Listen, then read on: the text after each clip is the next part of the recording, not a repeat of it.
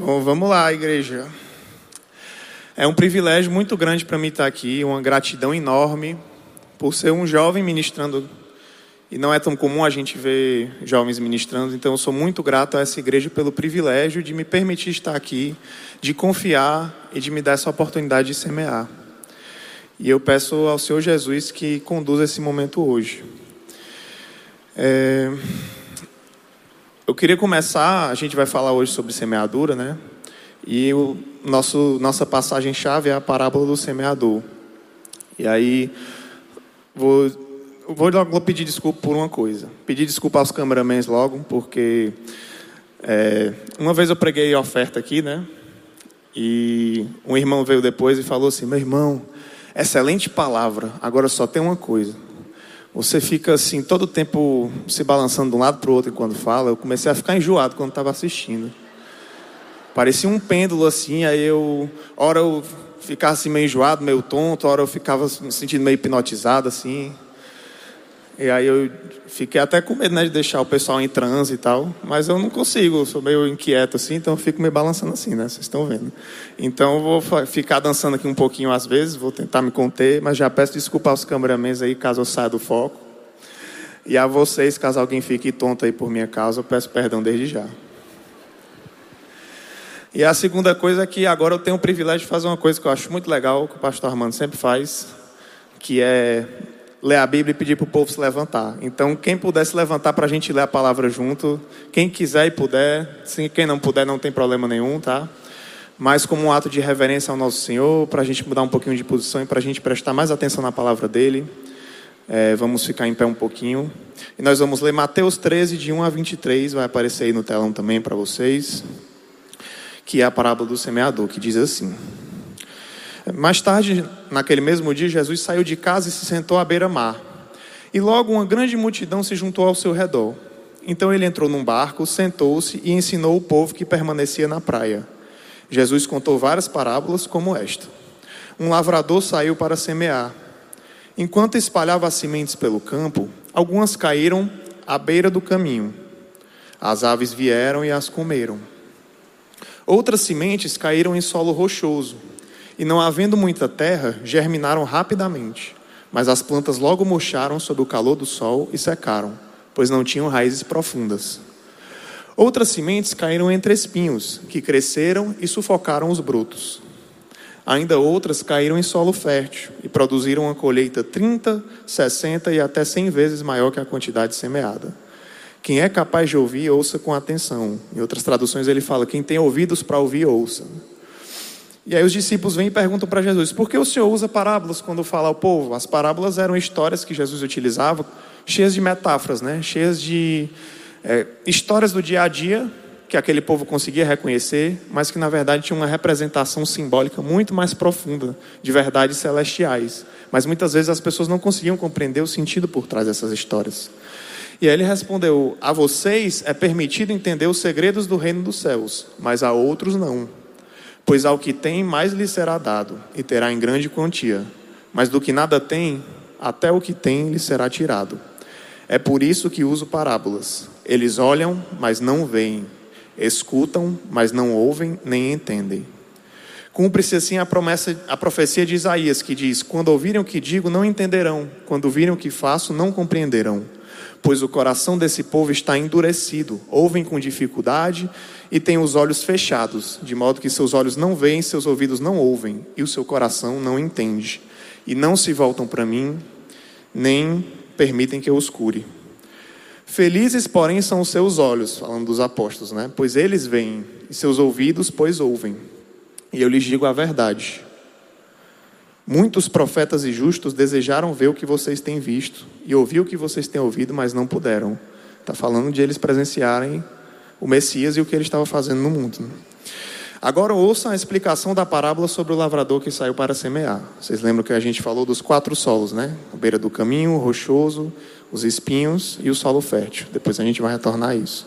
E aí ele explica: As sementes que caíram à beira do caminho representam os que ouvem a mensagem sobre o reino e não a entendem. Então o maligno vem e arranca a semente que foi lançada em seu coração. As que caíram no solo rochoso representam aqueles que ouvem a mensagem e, sem demora, a recebem com alegria. Contudo, uma vez que não têm raízes profundas, não duram muito. Assim que enfrentam problemas ou são perseguidos por causa da mensagem, cedo desanimam. As que caíram entre os espinhos representam outros que ouvem a mensagem, mas logo ela é sufocada pelas preocupações dessa vida e pela sedução da riqueza, de modo que não produzem fruto.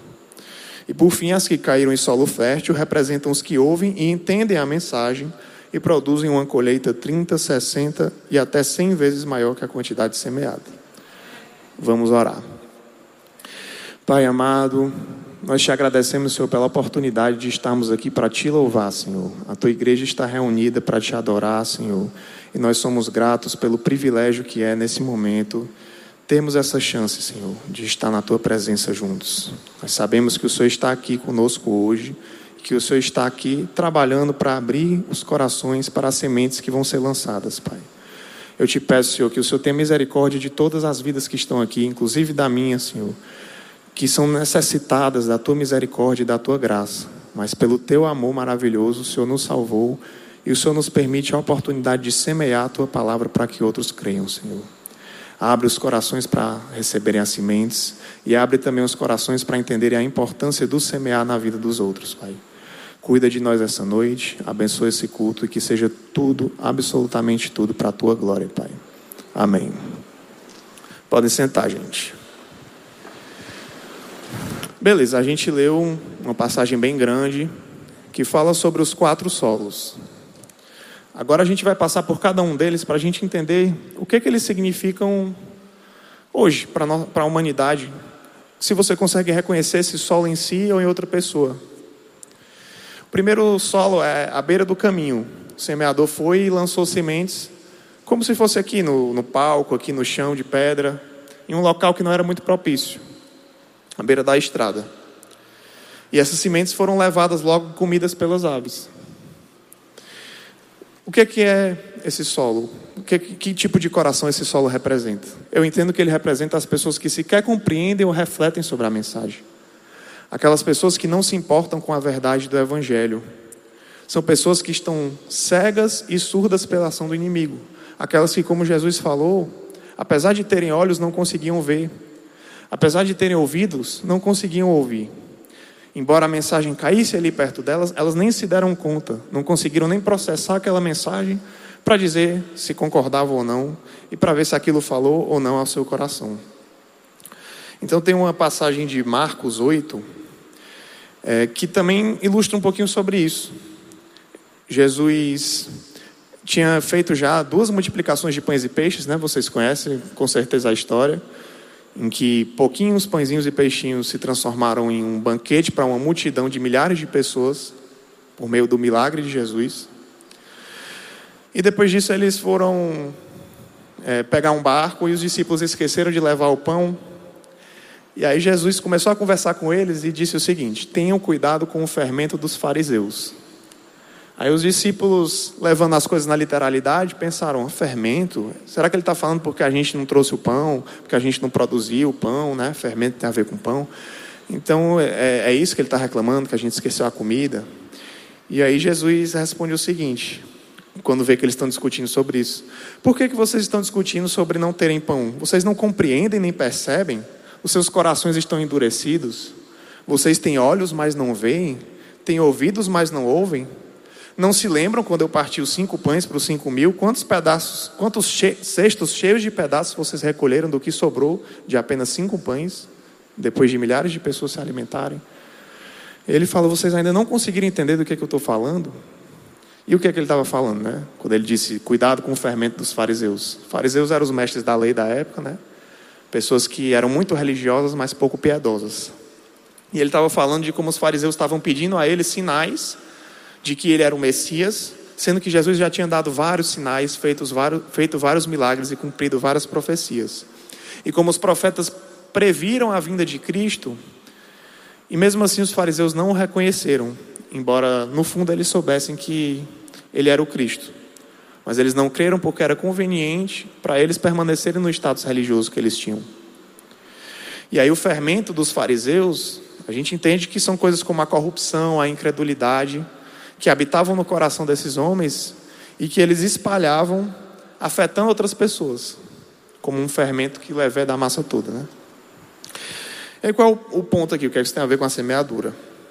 O ponto é que essas pessoas não tinham a capacidade de entender as entrelinhas e as mensagens preciosas que estavam nas parábolas de Jesus. Né? Quando ele fala do fermento, elas pensam apenas em fermento. Elas se apegam a detalhes mundanos, como esquecer o pão, como não ter feito a comida. E Jesus está falando de algo muito mais profundo. Jesus mostra que os seus próprios discípulos naquele momento estavam cegos para muitas verdades do Evangelho e não eram capazes de entendê-lo. Porque Deus só revelaria a eles no tempo certo aquilo que eles precisavam saber. Então, o solo na beira do caminho, para mim, é isso. São pessoas que estão de tal forma cegas e surdas para o Evangelho, que aquilo pode estar na sua cara, mas ela sequer percebe que aquilo ali existe, aquilo ali não tem importância nenhuma para ela. Passa desapercebida e rapidamente é levada embora. Aí o segundo tipo de solo é o solo rochoso. Esse solo é aquele que as sementes até germinaram na superfície, mas como era um solo que não tinha profundidade, não foram criadas raízes na planta, então ela morreu rapidamente. E Jesus entende que essas pessoas são aquelas que tiveram uma identificação superficial com o Evangelho, porque elas se alegraram com a mensagem, mas quando elas caminharam mais um pouquinho, elas desistiram. Para mim, quando ele fala que elas que a planta não criou raízes, isso significa que ela não possuía profundidade, não possuía um fundamento. E aí, mais uma vez, tem outra passagem que ilustra isso, dessa vez em Mateus 7, 24, que é a famosa passagem da casa sobre a rocha, em que Jesus explica que as pessoas que praticam as suas palavras, as ouvem e as praticam, são homens prudentes que construíram a sua casa sobre a rocha, enquanto aqueles que ouvem as suas palavras e não a praticam, são como insensatos que construíram a casa sobre a areia, que qualquer um sabe que é perigoso e corre o risco de desabar. Então Jesus fazia muitas é engraçado que na Bíblia tem muitas parábolas sobre alguns temas específicos, assim como outras histórias de outros momentos que não são de Cristo, que trabalham com com alguns assuntos da, do cotidiano humano. Um deles é a agricultura, né? Desde o Gênesis que tem histórias relacionadas à agricultura e relacionando isso à fé e outra é a construção. Jesus é apresentado como a pedra angular fundamental da, de uma casa, e ele fala que ele é o Deus é o alicerce no qual você constrói uma casa firme, né? Então, seja a casa na rocha, seja a raiz, aqui se está falando sobre fundamento. O solo rochoso é aquele sem fundamento, é aquele que não compreendeu verdadeiramente do que se trata o Evangelho. Ele apenas achou bonito, é aquela pessoa que aceita as bênçãos, mas não aceita as lutas. Aquela pessoa que admira a fé, mas não pratica. Vocês já viram isso? Ou talvez você esteja vivendo isso. Eu lembro de amigos na faculdade, por exemplo, que olhavam assim e diziam: Cara, acho, acho muito legal isso aí de ser crente. Acho muito legal isso aí de, de fazer essas coisas do jeito que você faz, de ser fiel ao mandamentos, não sei o que e tal, mas até acho bonito, mas não é para mim. Aí eu sempre me pergunto, cara, como é que você acha uma coisa bonita? Você acha uma coisa correta? Você acha que aquilo ali é, transformou a minha vida para melhor, mas você não quer aquilo para você? Então, é uma pessoa que ela pode até achar legal quando ela vem aqui na igreja, ela vê uma, uma pregação bonita do pastor, falando sobre salvação, falando sobre alegria, falando sobre vitória. Mas aí quando o pastor fala, ah, mas no mundo tereis aflições, aí, não, não, essa parte aí não dá certo não, pastor negócio de aflições, cadê a parte da felicidade, da vitória, que eu vou ganhar dinheiro? Acima de tudo, são pessoas que podem até acreditar em Deus, mas não se submetem a Ele. Talvez você esteja vivendo isso hoje.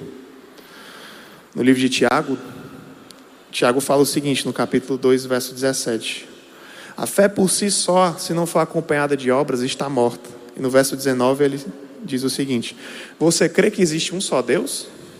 Muito bem, até os demônios creem e tremem. Os demônios sabem muito bem que Deus é real. O problema é que eles não escolheram servi-lo, eles escolheram se rebelar contra ele. E assim somos muitos de nós. Muitos de nós, no fundo, ou até conscientemente, sabemos que Deus está aqui, que Ele se importa conosco, que Ele nos ama e que Ele quer a nossa santidade para o nosso aperfeiçoamento. Mas nós preferimos não nos submeter. E o que é que adianta, então, nós cremos em Deus se Ele não molda, no nosso caráter, não molda o nosso caráter? Que Deus é esse, né? Eu entendo que cristianismo é uma submissão por amor. E talvez você hoje vive em conflito, porque talvez você queira ter uma relação pessoal com Deus. Talvez você queira conhecer mais quem é esse Jesus que as pessoas falam, que alegra tanto elas. Mas você tem medo, porque cristianismo parece coisa de gente que segue um monte de regra de um livro velho. E aí essa semente que foi plantada na sua vida por alguém germinou muito pouco. Te deixou interessado porque você viu algumas coisas boas, mas você logo esqueceu. Você achou que não era para você seguir essas coisas. Mas aí eu preciso falar o seguinte: o amor de Deus é incondicional, a vontade de Deus é soberana. Algumas vezes a gente se preocupa muito com o que a gente pensa, o que a gente acha, mas muito pouco com o que Deus pensa de nós, com o que Deus pensa do mundo, com o que Deus pensa que é bom e que nos faz bem. Nós achamos que temos todas as respostas. E o convite à conversão no cristianismo não é simplesmente um convite a seguir uma cartilha, uma lista de regras pronta que depois que eu seguir eu vou para o céu. É um convite primeiro à salvação, a reconhecer o sacrifício de Cristo na cruz que foi feito quando nenhum de nós merecia absolutamente nada, quando nós estávamos totalmente perdidos nos nossos pecados. E ainda assim ele se entregou. Esse sacrifício, a gente vê muito né, nos livros, é, é chamado de graça imerecida porque não há como nós pagarmos. Em segundo lugar, ele está mais interessado em ter um relacionamento conosco, com você. E através desse relacionamento, se o relacionamento for genuíno, nós aprendemos como os mandamentos dele nos transformam. Como os mandamentos dele não são para nos prender, mas para nos chamar a verdadeira liberdade, que se chama santidade que vai nos levar ao nosso próprio amadurecimento e à fortificação do nosso caráter. Então nós acreditamos muitas vezes numa felicidade muito mais banal que acaba nunca chegando. E a gente acha bonito o que a gente vê na igreja, o que a gente vê na Bíblia quando convém. Mas como um solo rochoso, a semente que foi plantada germina um pouquinho e morre. O legal é que Deus deseja penetrar mesmo nos solos rochosos, eu creio. Ele deseja transformar esse solo superficial em um jardim abundante e profundo de vida. Mas para isso é preciso que nós saiamos da superficialidade. É preciso que nós entendamos que Deus não é um velhinho barbudo que está lá no céu olhando para a gente, julgando todo mundo, mandando a gente fazer coisas só. Mas é uma pessoa é, que deseja um relacionamento pessoal com nós, conosco, perdão. Que deseja a nossa santificação, a nossa salvação e a nossa dignidade. Próximo solo é o solo cheio de espinhos. É o solo em que as sementes caíram e foram rapidamente sufocadas pelos espinhos. E esse solo se refere àquelas pessoas que são apegadas às coisas do mundo e por isso acabam sufocando a espiritualidade. São as pessoas que são atraídas pelos bens materiais, pelas riquezas, pelas necessidades da rotina. E por conta de estar nesse corre-corre, todo o tempo tendo que ganhar alguma coisa, tendo que resolver alguma coisa, tendo que produzir alguma coisa, não tem tempo para refletir sobre Deus e sobre a eternidade. Elas podem até conhecê-lo de longe também. Mas elas não têm tempo de desfrutar da presença de Deus e por isso sufocam o Espírito Santo. Um exemplo disso, a gente vê em Lucas 10, 41. Jesus estava na casa de Marta e Maria Marta arrumando as coisas, tentando fazer o melhor dela ali para ficar tudo certo. E Maria simplesmente desfrutando da presença de Jesus, calma, tranquila, sem nenhuma preocupação na cabeça. E aí Marta começa a reclamar, né? o povo começa a reclamar, ah, porque que uma faz tudo, a outra não faz nada. Aí Jesus diz: Marta, Marta, você está preocupada e inquieta com muitas coisas, todavia apenas uma é necessária. Maria escolheu a boa parte e esta não lhe será tirada. Que parte é essa? É a presença do Senhor. A presença do Senhor que nós, nós muitas vezes rejeitamos em troca de cinco horas extras no trabalho. Para pegar uma micharia a mais para nossa família. e o nosso filho em casa que não vê o pai quando vai dormir. E aí Salomão reflete sobre isso também, sobre a, como é vã, como algumas coisas são vãs. Ele fala em Eclesiastes 1 que grande inutilidade, nada faz sentido. O que é que o homem ganha com todo o seu trabalho em que tanto se esforça debaixo do sol? Gerações vêm e gerações vão, mas a terra permanece para sempre. O que é que ele está falando com isso? Nem tudo vale a pena, gente. Para quem é um solo cheio de espinhos, sufocando a espiritualidade com suas preocupações, se pergunte: valeu a pena? Está valendo a pena? Se preocupar com tudo isso, deixar essas coisas te consumirem, ajuntar tesouros que a ferrugem corrói, a traça come? Vale a pena sufocar o evangelho porque não tem tempo para parar de e refletir sobre a sua própria alma? É por isso que Salomão fala essas coisas, né? Eclesiastes é é cheio disso. Tudo é vaidade, que grande inutilidade. Mas é porque nós nos preocupamos com muitas coisas vãs. E quando chegar a nossa hora, quando chegar a sua hora, lá no fim de tudo da sua vida, olhe para trás e pense: valeu a pena se preocupar tanto? E apesar dessas preocupações, né? Mais uma vez, Deus é bom. Ele é capaz de cortar os espinhos, ele é capaz de nos podar, ele é capaz de plantar sementes que geram plantas fortes, que sobrevivem aos espinhos. Ele pode fazer milagres, ele pode salvar vidas hoje. E é aí que entra o solo fértil. Nós vimos três solos que de alguma forma rejeitaram as sementes, mais cedo ou mais tarde. Mas não esse, o solo fértil não, é aquele em que as sementes germinaram e produziram colheita. É o solo, aliás, é o coração que aceitou a mensagem e frutificou que reconheceu Jesus como Senhor e Salvador, que tem os olhos abertos pelo Espírito Santo. Não tem mais aquela cegueira. É aquele que está conectado à videira, como Jesus falou em João 15: Eu sou a videira, vocês são os ramos. Sem mim vocês não podem fazer coisa alguma. Jesus está nos dizendo de onde é que parte qualquer autoridade que nós temos. A gente começa a perceber uma coisa interessante aqui: o poder do semeador a autoridade do semeador, a missão do semeador, não é uma missão imposta por si mesmo. Ele nada mais é que o enviado de Deus para proclamar as boas novas, para gerar frutos através das nações. Mas aí eu me pergunto, beleza, como é que a gente sabe quem é o solo fértil? Como é que a gente diferencia ele dos outros solos que rejeitam as sementes? A minha resposta é o seguinte: o solo fértil pode ser qualquer um dos outros. Vou explicar já já. Tem uma outra parábola que é a do joio e do trigo, também muitos devem ter ouvido, em que Jesus fala que o reino dos céus é como um homem que plantou boa semente no seu campo. Mas quando todos dormiam, veio um inimigo e semeou o joio. O joio é uma planta que parece muito com trigo, principalmente quando está crescendo, mas que não enfim, não, não é trigo, né? Que é o que eles estavam querendo cultivar, é uma erva daninha. E aí os servos vieram e perguntaram ao Senhor: Ah, a gente deve cortar esse joio fora? Porque o inimigo semeou? E ele fala: Não, porque ao tirar o joio, vocês podem arrancar o trigo com ele, porque é difícil de diferenciar. Então deixe que eles cresçam juntos até a colheita. Então eu vou dizer aos encarregados da colheita: juntem primeiro o joio e amarrem no enfeixes para ele ser queimado. Depois juntem o trigo e guardem-no no meu, no meu celeiro. E aí mais tarde Jesus explica o que é que é o joio e o que é que é o trigo, né? O semeador é ele mesmo, semeando as boas novas do Evangelho. O campo é o mundo, a boa semente são os filhos do reino, aqueles que conhecem a Jesus, e o joio são os filhos do maligno. E ele explica que no fim dessa era, o joio vai ser lançado fora, assim como na parábola.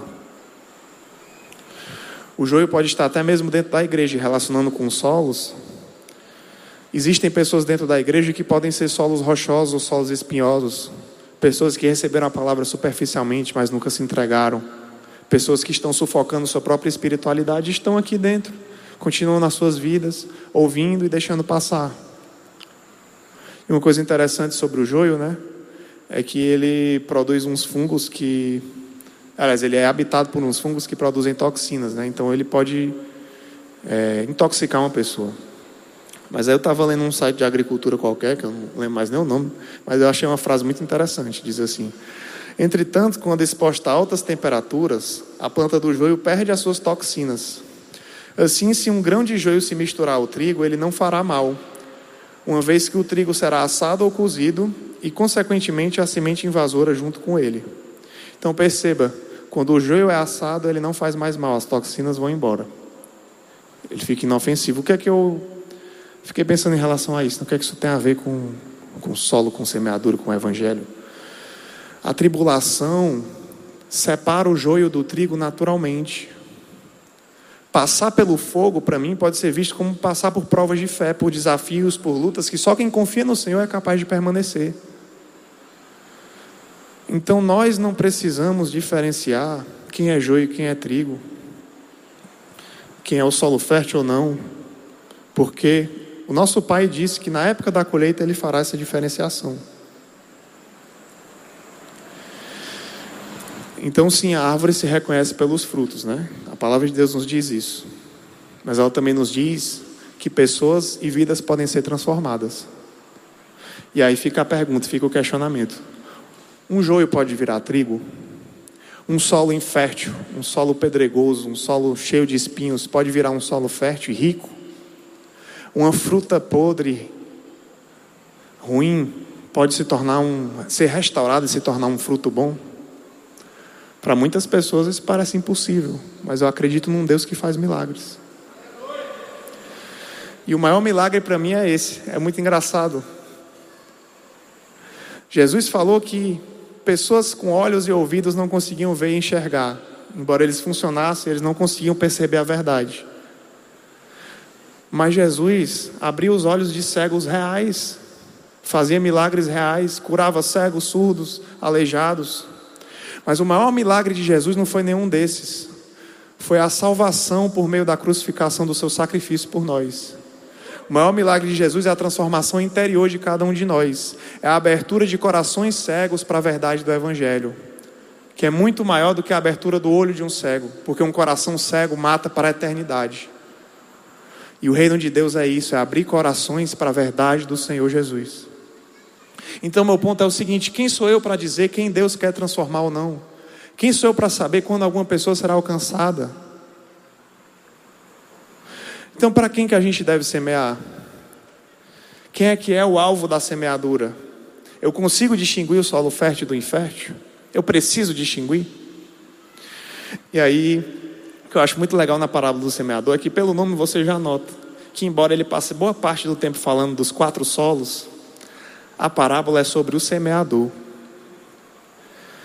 E aí, apesar de eu ter passado todo esse tempo falando sobre os tipos de solo, eu quero dizer para vocês que na verdade, o mais importante não é o solo, é a semeadura.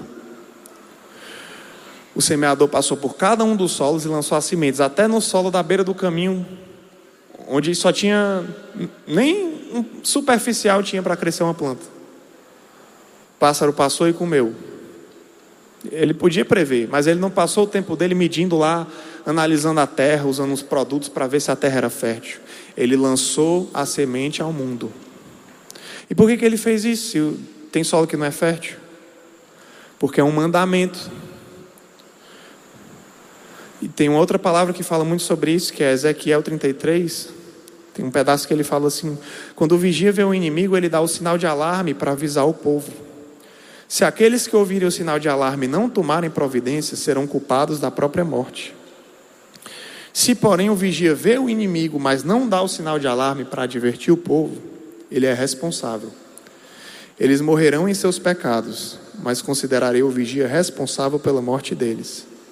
E aí Paulo retoma isso no Novo Testamento, em Atos 20, e fala o seguinte: Eu não deixei de lhes pregar nada que fosse proveitoso. Testifiquei a judeus e a gregos, tanto a uns como a outros, que eles precisam se converter a Deus com arrependimento e fé em nosso Senhor Jesus. E aí Paulo começa a contar que ele não sabe mais se vai encontrar essas pessoas nunca mais, porque ele está indo para uma viagem que talvez seja sem volta. O Espírito revelou a ele que ele pode morrer em breve. E ele fala: Estou indo para Jerusalém sem saber o que vai acontecer, e o Espírito só me avisou que vai ter prisões e sofrimentos. É isso que eu sei. Muito legal, né? Você já saber previamente que você está lascado, né? Mas, mas aí o que é que Paulo fala? Eu não me importo nem considero a minha vida de valor algum para mim mesmo, se tão somente puder terminar a corrida e completar o ministério que o Senhor Jesus me confiou. Qual é esse ministério? Testemunhar do Evangelho da graça de Deus. E ele fala: Agora eu sei que nenhum de vocês entre os quais passei, pregando o reino, vai ver novamente a minha face. Portanto, eu lhes declaro hoje que estou inocente do sangue de todos, pois não deixei de proclamar a vontade de Deus. Então, Paulo se torna inocente do sangue ao proclamar a verdade, a lançar a semente, mesmo que nem todos crescem. A semeadura é uma incumbência de Deus para que nós façamos seu nome conhecido. Se esse conhecimento vai resultar em arrependimento, em conversão, não cabe a nós prever. Cabe a nós ter certeza de que não há sangue nas nossas mãos por omissão. Sempre a gente fala que depois dá certo, que tem tempo sobrando. E se não tiver? Então, algumas conclusões a respeito desse assunto são: primeiro, o alvo da semeadura são todos. Não se deve fazer acepção de pessoas, assim como não se deve distinguir de que, a que solo semear. Salomão fala isso, novamente, mais uma palavra muito sábia dele, em Eclesiastes, Eclesiastes 11. Ele diz o seguinte: o agricultor que espera condições de tempo perfeitas nunca semeia. Se ele fica observando cada nuvem, não colhe. Assim como é impossível entender o caminho do vento ou o mistério do crescimento do bebê no ventre da mãe, também é impossível entender as obras de Deus, que faz todas as coisas. Semeie pela manhã e continue a trabalhar à tarde, pois você não sabe se o lucro virá de uma atividade, da outra ou de ambas. Então o que, é que ele está falando? Não espere o tempo perfeito para semear, em que todas as pessoas estarão abertas e propícias para ouvir eu falar do meu bom Jesus. Não existe esse tempo. A qualquer momento nós podemos ser perseguidos. E perceba só, os solos são vários, são férteis ou não, mas o semeador realizou o trabalho em todos eles sem saber de onde viria o lucro. Segunda conclusão: o tempo de semear é agora. Nós não podemos esperar para depois. Aí eu vou contar rapidinho uma história aqui que coisas que tem me marcado. Semana passada eu perdi um amigo de colégio que eu não vi há alguns anos, mas era uma pessoa muito querida que, que, e que eu estava com muita saudade. E quando esse cara faleceu, eu fiquei refletindo muito sobre a vida, né? E pensando, tantas pessoas ficaram lamentando, ah, o cara era tão jovem, com 25 anos ele se foi, recém-formado em medicina, por um acidente fatal que ninguém esperava. Eu me perguntei, cara, se fosse eu, se fosse eu, será que eu teria cumprido a carreira, como Paulo falou, né? Terminado a corrida. Será que eu me sentiria limpo do sangue dos meus irmãos? Eu fiquei pensando, cara, a gente não sabe o dia de amanhã. E não é a primeira vez que alguma coisa dessa vem na minha vida. Estava no acampamento da igreja alguns anos atrás, do Radical, em que eu estava servindo. A gente conheceu um rapaz lá que estava lá sem tá ter muita vontade, porque alguém pagou para ele ir, sem explicar muito bem o que era. E ele era usuário de drogas, vivia na periferia, estava é, envolvido com certas coisas não muito legais. Mas um, a gente conheceu ele, um amigo meu, um grande amigo, era líder do quarto em que ele estava. Me contou um pouco sobre ele, a gente conversou. E aí, um determinado dia, teve um, um culto lá, muito emocionante. E esse cara se emocionou e ele pediu para orar por ele. Eu orei por ele, proclamei a palavra de Jesus ali, vi ele se emocionando, mas isso não significa que ele conheceu verdadeiramente a Jesus, significa que ele foi confrontado. Eu pensei, eu tenho que seguir com esse cara. Então depois me mandaram o número dele. Eu, bom, vou me comunicar com ele em breve para chamar ele para a igreja, alguma coisa assim. E cara, vamos lá conhecer o meu GR, a, a minha igreja. Só que nisso passou uma, duas, três semanas, foi passando o tempo e eu. Em breve eu falo que eu estou muito ocupado, cheio de coisa. E aí bate mil desculpas, né? Até que eu não tive mais a oportunidade de dar desculpa. Que meu amigo chegou aqui um dia e falou: Cara, você soube o que aconteceu? O fulano foi assassinado. Aí eu disse: Como assim, cara? Ele é, cara, parece que não sei, executaram alguma coisa assim. Contou lá a história Provavelmente alguma coisa relacionada com dívidas de tráfico antigas, não sei. E aí eu pensei, eu tive a chance de chamar esse cara. Tive a chance de mandar uma mensagem para ele várias vezes. Quantas vezes eu esqueci de orar por ele, quantas vezes eu esqueci de mandar aquela mensagem, mesmo que fosse só para convidar ele para vir aqui. E agora eu não tenho mais essa chance nunca mais. Assim como eu não tenho a chance de conversar mais nada com meu amigo que se foi na semana passada. Assim como se eu tivesse ido embora, eu não teria mais a chance de falar nada para ninguém no dia seguinte. Então, o tempo é o agora. Uma outra conclusão é a colheita da semeadura é na eternidade, não é agora. Claro que a gente pode ver momentos de colheita aqui no presente ou nessa vida. Deus nos dá oportunidades, privilégios de ver coisas lindas acontecendo aqui nessa igreja mesmo, pessoas frutificando, pessoas se convertendo, se arrependendo, conhecendo a Cristo. Mas eu creio que nós somos chamados à fé, e a fé é a certeza das coisas que se esperam, convicção dos fatos que não se veem, não é baseada no agora. Se Jesus me garantiu que eu vou ter aflições, então não vou esperar todas as recompensas de tudo de bom que eu faço, não. Vou esperar é desgraça muita. Faço coisa boa, eu recebo desgraça. Pô, tenho que começar por aí. Se vier, se vier coisa boa, eu estou no lucro. E aí quando a gente semeia, muitas vezes a gente não vê o resultado daquilo. Pode ser que a pessoa fique com aquilo ali na cabeça por anos, até ela entrar numa igreja e conhecer a Cristo de verdade, se entregar. Pode ser que, como meu avô, que faleceu há dois anos, pai do meu pai, que se converteu com 60 e tantos, 70 anos, depois de décadas do meu pai orando por ele. Poderia ter desistido depois de uma, duas, três semeaduras, uma, duas, três pregações, uma, duas, três orações. Mas não, foram décadas até ele ceder, começar a ler a Bíblia, começar a conhecer quem Deus é. Em Gálatas 6, 9, Paulo diz o seguinte: Não nos cansemos de fazer o bem, pois no momento certo teremos uma colheita de bênçãos se não desistirmos. Eu acho muito legal esse, essa expressão no momento certo, porque o momento certo é muito subjetivo. Eu gosto de pensar que Paulo deu uma de gaiato, assim, ele disse no momento certo, para ele não ter que dizer, olha, pode ser que você morra e ainda não, e não tenha colhido nada disso aí que você plantou. Mas na eternidade, imagina aí você chegar lá e ver aquela pessoa a quem você semeou 30 anos atrás, e ela está lá e você foi a primeira pessoa que semeou Jesus na vida dela. Ou imagina que você passa a vida toda pensando, cara, eu não vou colher a conversão do meu pai, da minha mãe, do meu avô, do meu irmão, e aquela pessoa com 70 anos conhece a Cristo. Nós não temos como prever absolutamente nada. E pode ser que muitos de nós semeemos e nunca vejamos os frutos, mas alguém vai colher aqueles frutos. Acima de tudo, alguém vai ser impactado por essa semeadura. Muitos ou poucos, não importa. É, eu queria aproveitar esse momento agora para mostrar um vídeo para vocês. Tem uma música que eu gosto muito chamada Eles Precisam Saber, do Resgate, que para mim ela fala muito sobre o sentido da semeadura. Então a gente vai passar um vídeo mostrando não só a música, que eu peço que vocês prestem atenção na letra, que é uma letra que para mim é muito impactante. E a gente vai mostrar isso com cenas da nossa igreja semeando. Porque nós não podemos apenas chegar aqui, falar de semeadura e ficar sentados esperando as pessoas chegarem.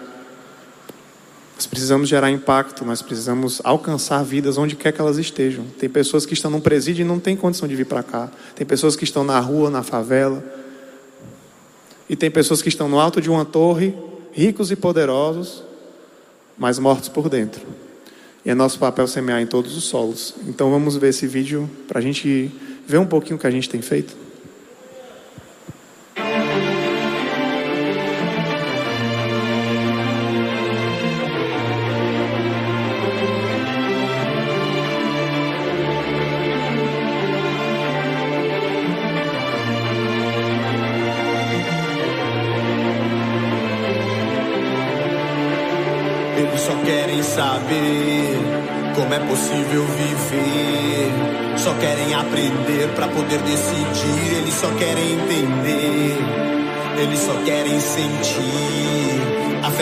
Pode existir. que podem descansar, que podem esperar e não desfalecer.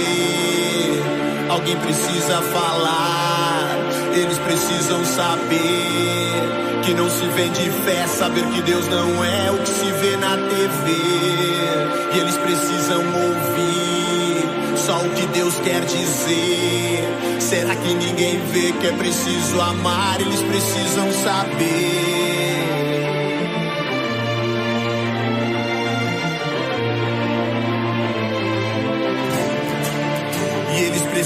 Saber o que é a graça de Deus. Que aquilo que Deus faz, aquilo que Deus tem, não se pode comprar.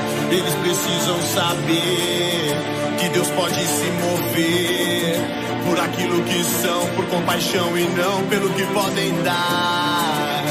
Alguém precisa dizer, alguém precisa pregar que ele veio pagar, que ele veio morrer para que possam viver. Eles precisam de amor, eles precisam ver que a inocência traz o risco de pagar pelo que não vão ter.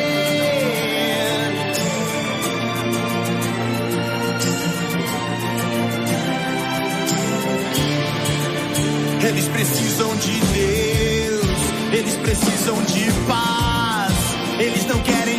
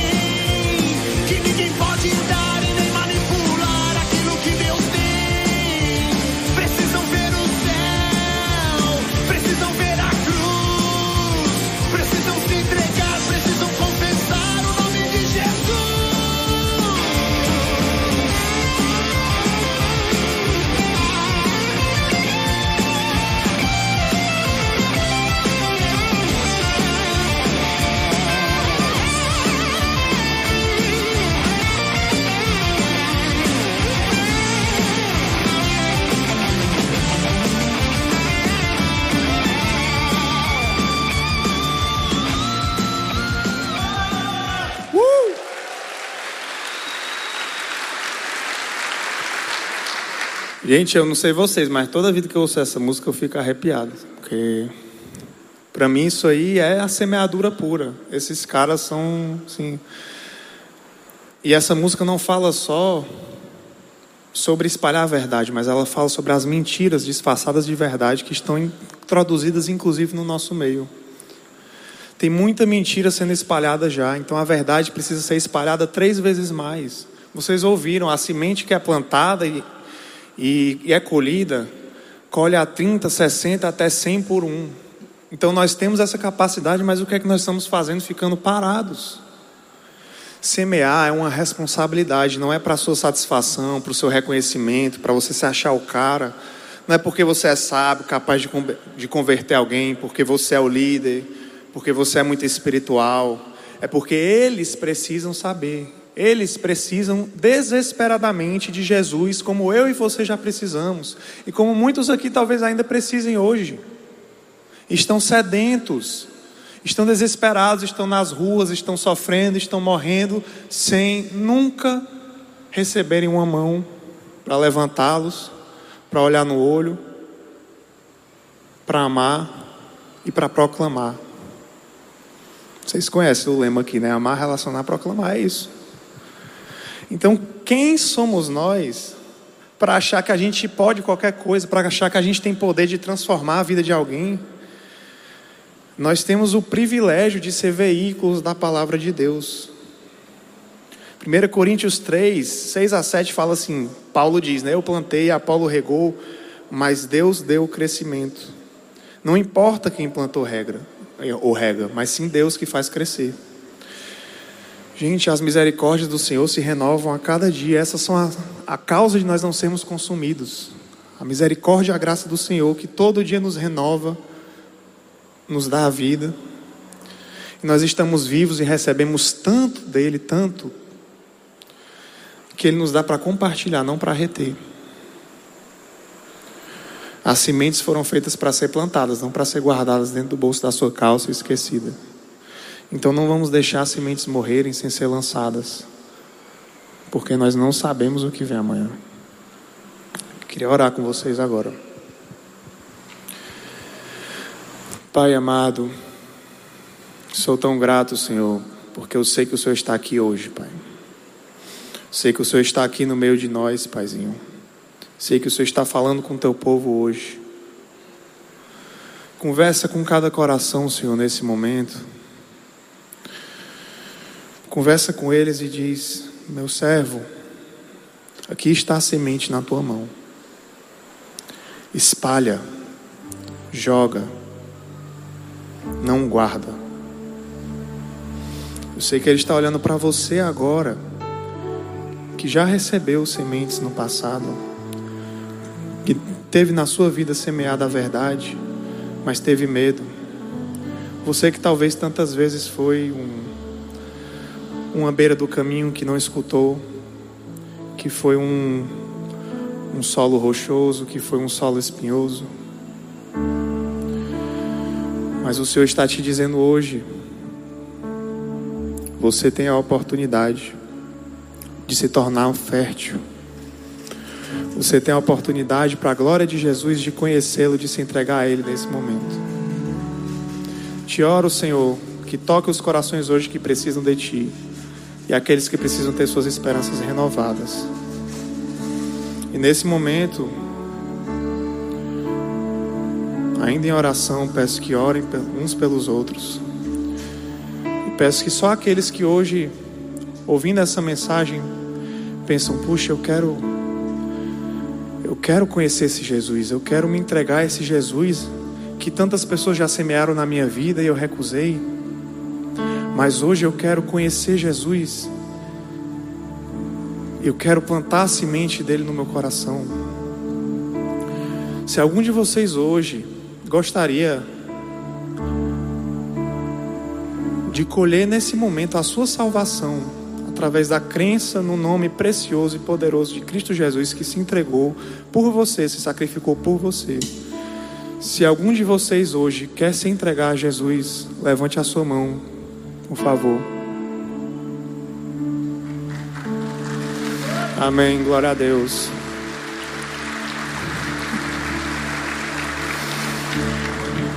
Se mais alguém desejar, essa é a sua oportunidade de receber as sementes vivas da palavra no seu coração e se entregar ao Senhor Jesus. Se mais alguém deseja, levante a sua mão agora. Nós vamos orar por você. Amém. Glória a Deus. Deus te abençoe. Amém. Senhor Jesus, nós recebemos hoje no teu corpo novos servos, Senhor. Pessoas que tiveram a palavra semeada no seu coração e hoje se entregam a ti, Senhor, para a tua glória.